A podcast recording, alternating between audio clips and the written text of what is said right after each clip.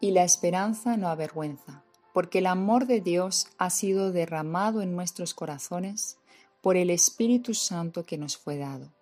Romanos capítulo 5, versículo 5. En Cristo tenemos una esperanza viva, y aun en momentos difíciles sabemos que no todo está perdido. Dios cuida de ti.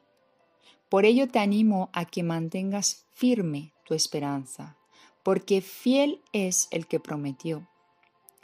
Puede que ahora mismo estés pasando por un desierto, pero es ahí donde Dios se glorificará de una forma maravillosa, mostrándote que Él es tu proveedor, que Él es tu ayuda y Él está contigo.